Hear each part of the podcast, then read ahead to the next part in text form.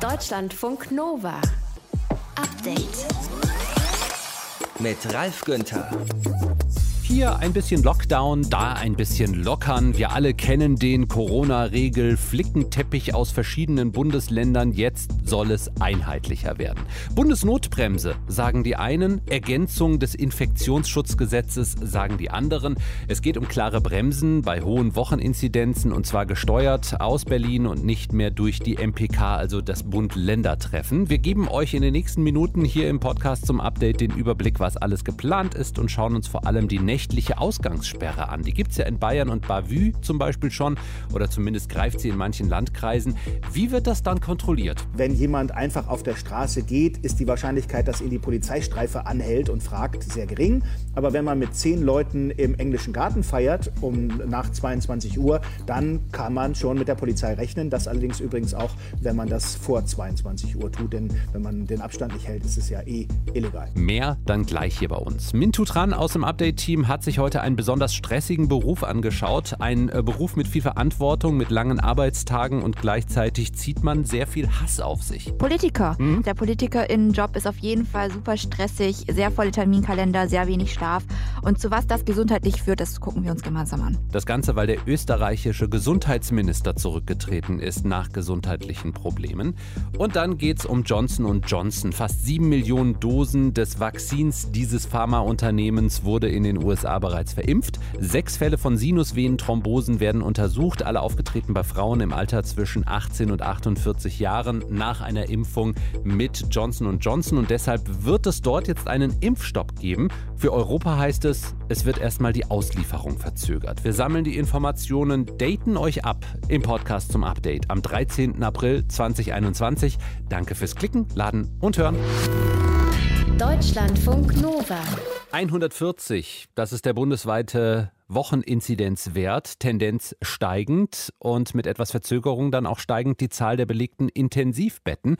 Bundeskanzlerin Angela Merkel heute. Wir dürfen auch die Hilferufe der Intensivmediziner nicht überhören.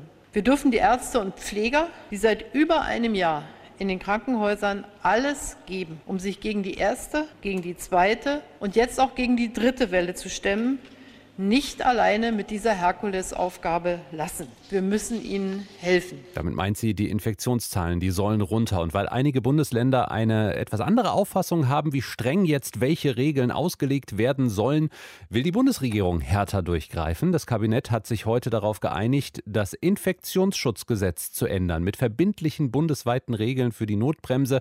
Es muss dann noch durch den Bundestag und durch den Bundesrat. Das ist aber jetzt erstmal ein erster Schritt. Was könnte da genau auf uns zukommen? Darüber spreche ich jetzt mit unserer Korrespondentin im Hauptstadtstudio Gudula Geuter. Gudula, also wenn jetzt in meiner Stadt, in meinem Kreis die Inzidenz über 100 liegt für ein paar Tage, auf was für Beschränkungen müsste ich mich dann einstellen, wenn das alles so kommt? Meistens wird das ungefähr äh, das sein, was man auch so kennt. Es geht hier nur um ein Mindestmaß an Einschränkungen. Wenn Länder da bisher strenger sind, dann gilt auch weiterhin das strengere Recht. Also das ist wirklich nur die absolute Untergrenze. Und äh, um jetzt ein Beispiel rauszunehmen, Kontakte und, und Bewegungsmöglichkeiten, das ist tatsächlich relativ streng. Kontakte, ein Haushalt und eine weitere Person. Das ist ja in Ländern sonst durch durchaus etwas liberaler. Kinder unter 14 werden nicht mitgerechnet. Und was eben auch in der Opposition ähm, sehr auf Kritik stößt, teilweise auch in den Koalitionsfraktionen, das sind die Ausgangsbeschränkungen, die hier nämlich nicht einfach Beschränkungen sind, sondern eine echte Ausgangssperre von 9 Uhr abends bis 5 Uhr morgens. Da kann man noch den Hund ausführen und zum Arzt gehen, aber viel mehr kann man nicht mehr. Das heißt, das sind relativ harte Regelungen. Und von der Arbeit natürlich nach Hause fahren, wenn man nachts arbeitet. Wie sieht es äh, mit den Geschäften aus, mit Außengastronomie etc.? Was müsste nach dem neuen Gesetz bei hoher Inzidenz alles schließen? Ja, das ist eigentlich eher liberaler, als das manche Länder handhaben. Da wollte man wohl den Konsens nicht gefährden. Das, was hier auf jeden Fall ähm, öffnen darf, also es ist erstmal alles geschlossen und dann kommen die Ausnahmen und diese Ausnahmen sind aber Lebensmittelhandel, Getränkemärkte, Reformhäuser, Babyfachmärkte, dann auch, was zum Beispiel Berlin ja hat, dass die Buchhandlungen immer schon dabei waren, Blumenfachgeschäfte und so weiter. Also es gibt einige Ausnahmen, aber wie gesagt, wenn die Länder Länder selber strenger sind, dann gilt das auch strenger. Außengastronomie ist tabu, außer eben dem, was wir schon kennen, nämlich ähm, der Außerhausverkauf. Und das, was aber wichtig ist, ist, diese Regeln sollen dann eben bundesweit gelten. Das heißt, das, was unterbunden werden soll, damit sind auch die Modellprojekte, die es jetzt in einigen Ländern gibt. Hm. Viel diskutierte Bereiche bei den Corona-Regeln sind erstens die Schulen, zweitens Gottesdienste. Da gab es ja auch äh, viel Diskussionsstoff. Was ist da geplant? Für die Schulen gilt erstmal eine Testpflicht und zwar auch als Pflicht, sich testen zu lassen, zweimal die Woche. Und es gilt eine Inzidenzzahl hier nicht von 100, sondern von 200. Und ab denen, und das ist ähm, härter durchgegriffen, als das manche Bundesländer machen, soll es keinen Präsenzunterricht mehr geben dürfen. Gottesdienste, äh, da gibt es keine, soweit ich das gefunden habe, eigene Regel in diesem Gesetz. Aber da gibt es ja die Vereinbarungen mit den Kirchen und gibt es auch landesweite Vorgaben für Sicherheitskonzepte.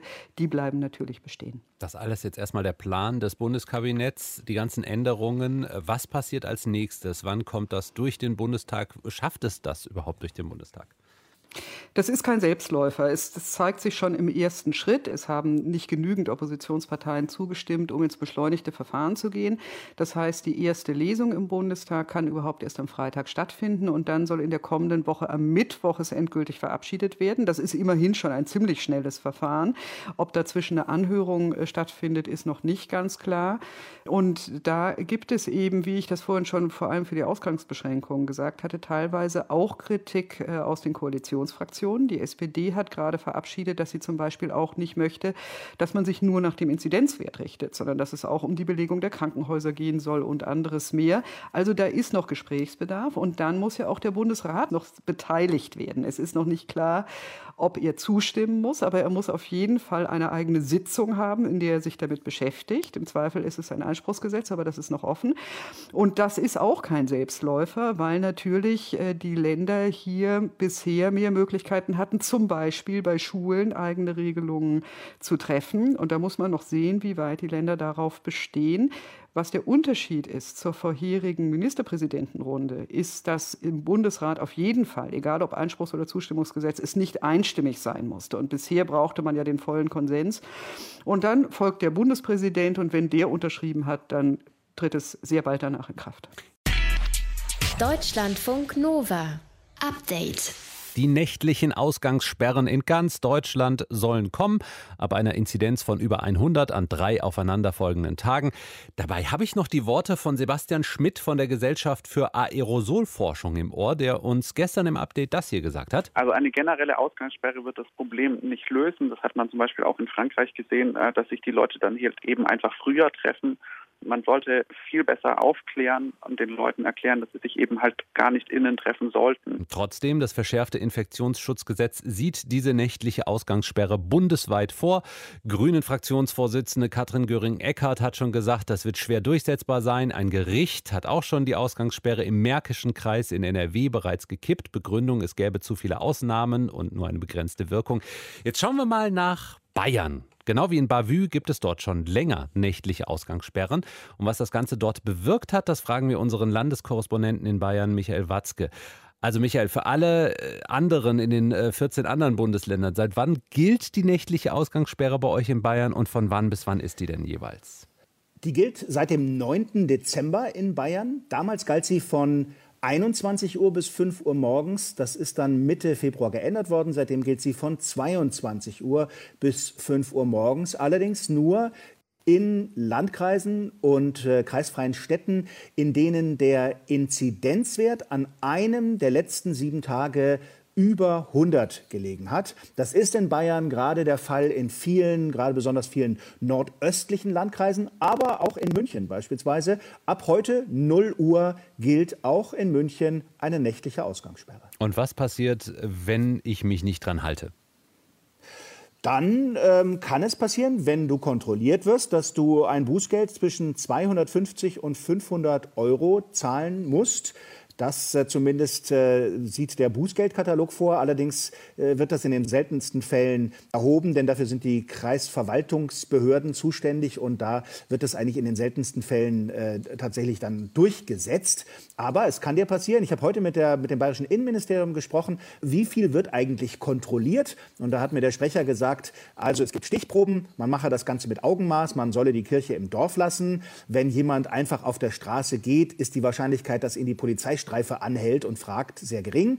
Aber wenn man mit zehn Leuten im englischen Garten feiert, um nach 22 Uhr, dann kann man schon mit der Polizei rechnen. Das allerdings übrigens auch, wenn man das vor 22 Uhr tut. Denn wenn man den Abstand nicht hält, ist es ja eh illegal. Wir haben ja eben gehört, der Aerosolforscher sagt, die Menschen stecken sich drinnen an, nicht draußen, aber es geht ja auch um einen psychologischen Effekt. Wenn man weiß, um 21 Uhr, um 22 Uhr, da muss ich zu Hause sein, ich muss rechtzeitig los, mhm. dann lässt man vielleicht auch ein Treffen direkt bleiben. Spürst du so einen Effekt bei dir oder auch im Bekanntenkreis? Ja, ich habe es gestern gespürt. Ich hatte gestern Geburtstag. Ein Freund hat mich Happy eingeladen Birthday zum Pizzaessen. Okay. Ja, ja, vielen Dank. Vielen Dank. Glücklicherweise noch vor der Ausgangssperre, denn äh, das Treffen war vollkommen Corona-konform. Wir waren also nicht zu viele Personen, haben auch Abstand gehalten. Aber dann hätte ich theoretisch, wenn es jetzt zwei Tage später gewesen wäre, hätte ich um 21 äh, Uhr so langsam aufbrechen müssen. So musste ich das nicht, weil die Ausgangssperre noch nicht galt. Es ist so, mein Eindruck, dass sich die älteren Menschen, ich bin so gerade an der Grenze, denke ich, tendenziell schon daran halten aus verschiedenen Gründen, weil sie vielleicht auch nicht mehr so mobil sind, es nicht mehr so wichtig finden, abends auszugehen äh, oder weil sie auch selber Angst haben vor einer Infektion. Jüngere Menschen, glaube ich, halten sich weniger dran oder finden es nicht so wichtig. Das deckt sich übrigens auch mit dem, was ich von der, vom Bayerischen Innenministerium gehört habe. Äh, in Zahlen seit dem Lockdown gibt es oder gab es in Bayern 66.000 polizeilich registrierte Verstöße gegen Ausgangsbeschränkungen, tags und nachts. Und der Hauptteil ist von den unter 30-Jährigen begangen worden. Die verstoßen also überproportional oft gegen die Regeln. Und übrigens Übrigens, zwei Drittel der Schuldigen sind Männer. Hm. Es ist ja immer schwer zu bewerten, welche Maßnahmen wie viel bringen. Gibt es trotzdem vielleicht Studien dazu, welche Auswirkungen Ausgangssperren auf das Infektionsgeschehen haben? Sind die Zahlen, äh, eure Infektionszahlen merklich runtergegangen dann? Es ist total schwierig. Es gibt keine Studien, weil es auch schwierig ist, das zu untersuchen und wirklich genau auf die nächtlichen Ausgangssperren äh, abzuzielen. Es ist halt ein Maßnahmenbündel. Grundsätzlich sind die Zahlen in Bayern nicht besser als in anderen Bundesländern, sogar aktuell eher wieder schlechter. Das mhm. kann aber auch andere Gründe haben, etwa die Grenznähe.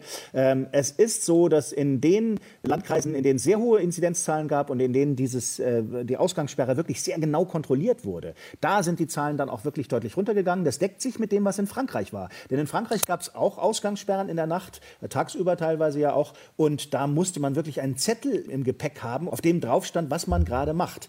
Diese Ausgangssperren haben, da gibt es Studien, einiges gebracht. In Bayern, in Deutschland gibt es solche Studien nicht. Aber du hast es vorher schon gesagt, es geht um diesen psychologischen Effekt. Denn Ausgangssperre, das klingt wirklich martialisch. Das klingt ein bisschen nach Polizeistaat. Und da kriegt man dann schon ein bisschen mehr Angst. Ich glaube, das ist dann der Effekt, der entsteht. Und deshalb sind auch so viele dagegen, weil sie sagen, wir sind in Deutschland, in einem freien Land, da braucht es doch keine Ausgangssperren in der Nacht. Deutschlandfunk Nova Landeskorrespondent in Bayern Michael Watzke über den Effekt der Ausgangssperren. Deutschlandfunk Nova Update. Mitten in der Corona-Pandemie, da tritt der österreichische Gesundheitsminister Rudolf Anschober zurück aus gesundheitlichen Gründen. Er hatte vor zwei Wochen einen zweiten Kreislaufkollaps erlitten und zieht als Konsequenz die Notbremse für sich selbst. Arbeiten, ackern, dienen in der Politik, solange bis es irgendwann nicht mehr geht. Das ist auch in der deutschen Politik ein Problem. Zum Beispiel Matthias Platzek, SPD, ehemaliger brandenburgischer Ministerpräsident. Der hatte nach mehreren Hörstürzen, einem Kreislaufkollaps und schließlich einem Herzinfarkt im Jahr 2013 entschieden, aus der Politik auszutreten. Mintu Tran aus dem Update-Team. Sind das Ausnahmen in der Spitzenpolitik? Nein, und das wird auch immer wieder offensichtlich. 2019 sind zum Beispiel innerhalb eines Tages zwei PolitikerInnen bei Reden oder Abstimmungen im Bundestag sind zusammengebrochen und mussten medizinisch versorgt werden. Weiteres Beispiel, Peter Tauber von der Union. Der hatte Ende Oktober seinen Rückzug aus der Politik angekündigt mit gerade mal 42 Jahren. Der hatte eine schwere Darmerkrankung und hat in einem Interview laut darüber nachgedacht, ob er überhaupt krank geworden wäre, wenn er früher achtsamer mit sich selbst umgegangen wäre. Und für viel Aufsehen hat auch die linken Politikerin Sarah Wagenknecht gesorgt. Die hatte 2019 angekündigt, nicht mehr für Spitzenämter der Linken zur Verfügung zu stehen und nicht mehr für den Fraktionsvorsitz zu kandidieren. Und der Grund Burnout. Und wie sich das angefühlt hat, beschreibt sie im WDR Cosmo Podcast Danke gut. Und irgendwann war der Punkt, da ging es nicht mehr. Also mhm. da konnte ich einfach nicht mehr, also ich habe nicht mehr über mich gebracht, wieder nach Berlin zu kommen. Also ich war einfach kaputt. Ich war irgendwie so, dass ich das Gefühl habe, da ist, äh, ist eine schwarze Wand und äh, äh, ich will nicht mehr hier aus diesem Raum raus, so ungefähr. Wagenknecht hat sich damals einige Monate Auszeit genommen, ist inzwischen einfache Abgeordnete, äußert sich aber immer noch prominent zu verschiedenen Themen. Sind denn Politikerinnen und Politiker besonders gefährdet äh, bei Krankheiten, die von Stress ausgelöst werden? Hm, also die linke Bundestagsabgeordnete Anke Domscheit-Berg, die hatte 2019 in einem Twitter-Rant geschrieben, dass die Arbeitsbedingungen im Politikbetrieb ich zitiere, menschenfeindlich sein. Im Plenarsaal zum Beispiel ist es verboten zu trinken, weil das die Würde des Hauses verletzt. Und äh, für Bundestagsabgeordnete sieht der Alltag so aus. Also Tagesordnungen gehen häufig von 9 Uhr morgens bis ganz tief in die Nacht. Abends sind eben oft noch Veranstaltungen. Und am Wochenende müssen die dann wieder zurückdüsen in den Wahlkreis und dort Termine wahrnehmen. Also sieben Tage Wochen sind vollkommen normal und bei höheren Ämtern ist die Belastung noch mal höher. Also da sind sie wirklich rund um die Uhr gefordert und 80 Stunden pro Woche keine Seltenheit. Ja, ganz abgesehen davon, davon, dass sie sich natürlich auch einlesen müssen bei vielen Themen, informieren, einarbeiten in ganz unterschiedliche Themen. Und dieses Pensum schafft man halt nur, wenn man besonders ja, zurücksteckt in anderen Bereichen des Lebens, nehme ich an, oder? Ja, ein Wort, das in dem Zusammenhang immer wieder fällt, ist Schlafmangel. Also viele PolitikerInnen, die schlafen nicht besonders viel. Kanzlerin Merkel ist ja berühmt dafür, dass sie auch mal mit vier oder fünf Stunden Schlaf noch gut funktioniert. Und wenig Schlaf bedeutet halt auch höheres gesundheitliches Risiko. Also man ist anfälliger für Herz-Kreislauf-Erkrankungen, Bluthochdruck, Schlaganfälle. Und in den vergangenen Jahren ist Politik ja noch anstrengender und noch komplexer geworden. Also jede Äußerung von dem Politiker wird in Echtzeit kommentiert. Sitzungen bis tief in die Nacht sind keine Seltenheiten. Dazu kommen auch noch Faktoren wie Hass im Netz oder auch innerparteiliche Querelen und Konflikte, die PolitikerInnen mental schwer zusetzen können. Vor der Ankündigung von Sarah Wagenknecht damals habe ich ehrlich gesagt selten Menschen aus der Politik gehört, die über psychische Erkrankungen oder Burnout gesprochen haben. Ist denn sowas, also Burnout, ein Tabu? Ja, und zwar schon sehr lange. Also Willy Brandt zum Beispiel hatte Depressionen. Darüber hat er aber nie öffentlich gesprochen. Es hieß dann einfach, er sei unpässlich. Seine Krankheit wurde geheim gehalten und kaschiert und das, was ähm, das wahrscheinlich auch aus gutem Grund. Denn sobald Krankheiten öffentlich werden von PolitikerInnen, wird gleich darüber diskutiert, ob dieser Politiker oder diese Politikerin überhaupt noch regierungsfähig ist, sagt Moritz Kirchner. Er ist Politikwissenschaftler und Psychologe. Und das heißt, dass immer noch in der Politik sehr stark dieses Narrativ herrscht, man darf keine Schwäche zeigen. Und keine Schwäche zeigen heißt, körperliche Schwäche und äh, psychische Schwäche. Und das Paradoxe daran ist ja, dass die Öffentlichkeit inzwischen viel weiter ist als zu Zeiten von Willy Brandt. Also da gibt es viel mehr Verständnis für psychische Krankheiten oder körperliche Grenzen. Es wird auch viel mehr öffentlich diskutiert. Ähm, das führt jetzt halt dazu, dass Politikerinnen immer transparenter mit Erkrankungen umgehen. Also bei Malu Dreyer zum Beispiel, der Ministerpräsident von Rheinland-Pfalz, da ist ja öffentlich bekannt, dass sie Multiple Sklerose hat, MS. Es lässt sich auch nicht wirklich verstecken, weil sie manchmal auf Gehhilfen angewiesen ist oder auf einen Rollstuhl. Und die Ministerpräsidentin von Mecklenburg-Vorpommern Manuela Schwesig, die hatte Brustkrebs und spricht auch sehr offen darüber, aber sie tritt jetzt danach ähm, nicht unbedingt kürzer, sondern nimmt fast genauso viele Termine wahr wie vor der Erkrankung, so der Politikwissenschaftler und Psychologe Moritz Kirchner. Und das liegt vor allem am Selbstbild der Politiker. Das Selbstbild vieler Politikerinnen und Politiker auch ist selber ein harter Hund, ne, beziehungsweise sehr belastbar zu sein. Das heißt, dass das auch mit ihrem eigenen Selbstbild konfligiert. Und solange wie nicht tatsächlich es ein gewisses hinreichendes Maß gibt an Leuten, die da auch wirklich dann offen drüber reden, denken sie auch von den anderen, dass die das locker wegstecken können. Es ist also wichtig, dass mehr Leute im Politikbetrieb öffentlich über psychische Krankheiten und auch körperliche Belastungen anfangen zu sprechen und da ehrlich mit umgehen. Und erst dann kann es da einen Wandel geben, um den Politikjob weniger belastend zu gestalten. Politik. Ein stressiger Job führt oft zu gesundheitlichen Problemen, sowohl körperlich als auch psychisch. Der österreichische Gesundheitsminister ist deshalb jetzt zurückgetreten. Hintergründe waren das von Mintu Tran aus dem Deutschlandfunk Nova Update Team. Deutschlandfunk Nova. Update. BioNTech, Pfizer, Moderna, AstraZeneca. Das sind die Impfstoffe bei uns in Deutschland, die gespritzt werden. Johnson Johnson sollte dazukommen im Einsatz gegen das Coronavirus. Von dem Impfstoff braucht man ja statt zwei nur eine Dosis. Allerdings hat das Unternehmen seine Lieferungen nach Europa jetzt erstmal gestoppt, denn aus den USA, wo der Impfstoff schon länger eingesetzt wird, kommen Warnungen. Anne Zuber aus den Deutschlandfunk Nova Nachrichten. Also die US-Behörden haben die Impfungen mit Johnson Johnson in den USA ausgesetzt. Ja, richtig, wegen möglicher Nebenwirkungen. In seltenen Fällen sind Blutgerinnsel im Gehirn aufgetreten bei Menschen, die vorher mit Johnson Johnson geimpft wurden. Ganz ähnlich wie das auch bei dem Impfstoff von AstraZeneca der Fall war. Ob und wie die Impfung und die Thrombosen zusammenhängen, soll jetzt untersucht werden. Und solange, sagen die US-Behörden, soll das Mittel in den USA erstmal nicht mehr verabreicht werden. Auch die Europäische Arzneimittelbehörde, die EMA, hatte letzte Woche schon von solchen Fällen berichtet und sie hat auch mitgeteilt, dass sie mögliche Zusammenhänge untersucht. Es geht in den USA um sechs Fälle von Thrombosen? Genau, insgesamt sechs, sechs Frauen sind das von insgesamt 6,8 Millionen Geimpften, alle zwischen 18 und 49 Jahre alt. Bei denen wurde sechs bis 13 Tage nach der Impfung ein Blutgerinnsel im Gehirn festgestellt, eine Sinusvenenthrombose, so heißt es. Manche hatten außerdem einen Blutplättchenmangel. US-Behörden sagen, dass dieser vorläufige Impfstopp mit Johnson Johnson auf diesen Impfplan in den USA keine großen Auswirkungen haben wird.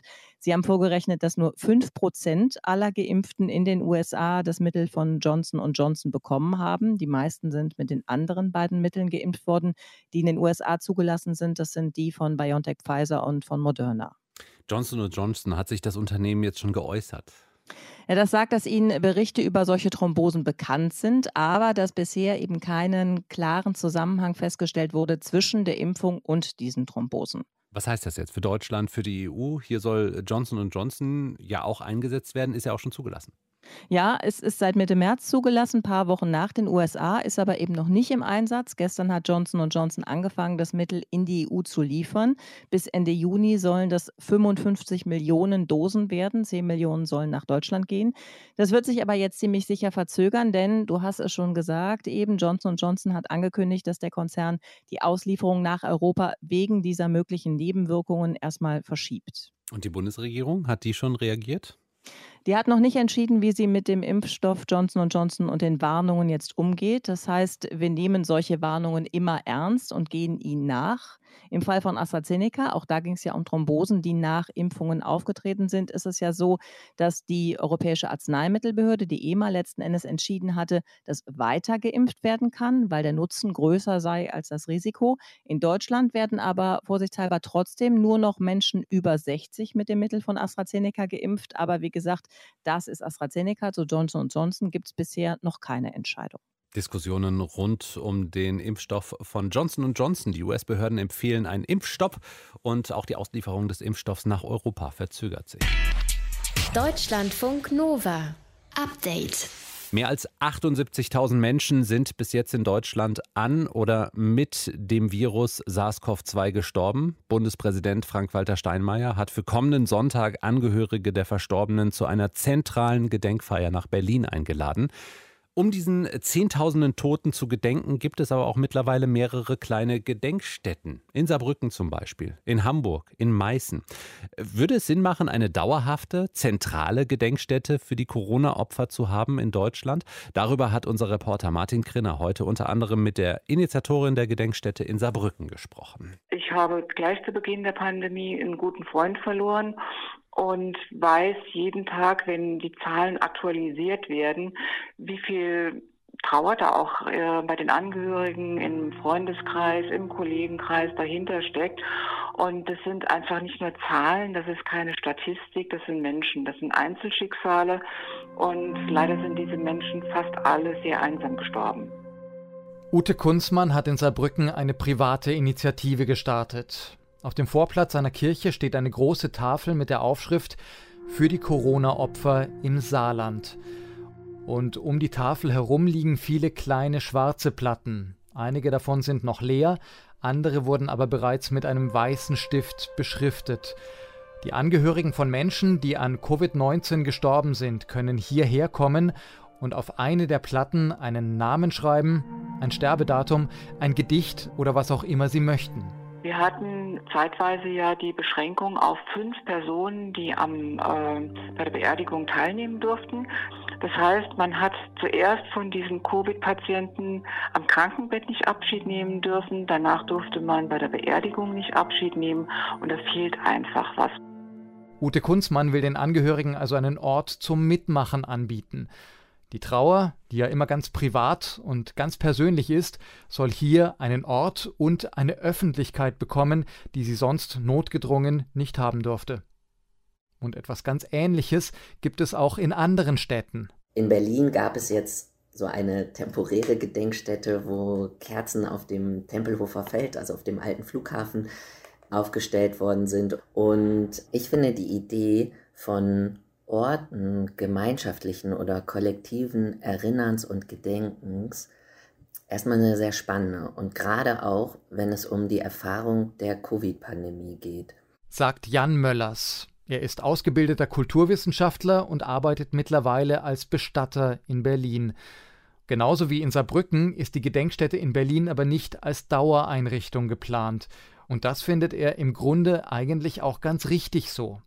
Man trauert ja auch nicht in erster Linie um eine Todesursache, sondern um einen Menschen. Das heißt, vielleicht ist für mich als Erinnerungsort unsere Lieblingskneipe, wenn sie endlich wieder aufmacht, oder der Wald, in dem wir immer zusammen laufen gegangen sind, so viel, viel wichtigerer Erinnerungsort als so eine Gedenkstätte. Trotzdem kann er natürlich verstehen, dass die Trauer einfach ihre Zeit braucht. In Prag zum Beispiel soll eine ähnliche Gedenkstätte jetzt zunächst einmal bleiben.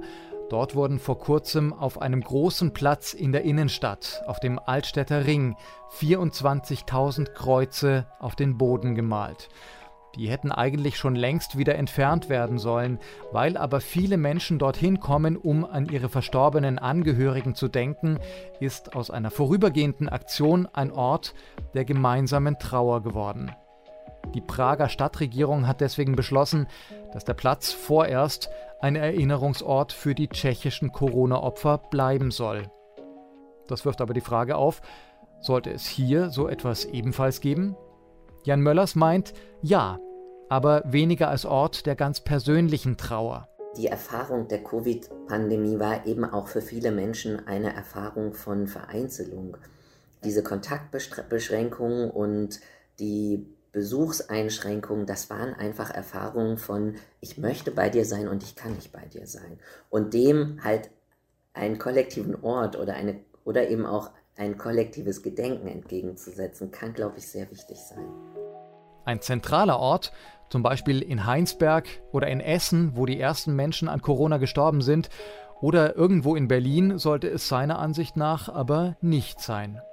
Also mein Herz würde erstmal für regionale Gedenkstätten eher schlagen, weil ich denke, so ein zentraler Ort wie jetzt, was weiß ich, unter den Linden in Berlin, da ist man halt vielleicht mal, wenn man Berlin besichtigt. Aber wenn ich weiß, in meiner Stadt gibt es halt einen Ort für die Toten der Covid-Pandemie, kann der, glaube ich, eine größere Rolle spielen, als wenn es halt nur ein Ort ist, zu dem man, an dem man ja dann gar nicht so oft vorbeikommt. Deutschlandfunk Nova. Update. Montag bis Freitag, immer zwischen 18 und 20 Uhr. Mehr auf deutschlandfunknova.de.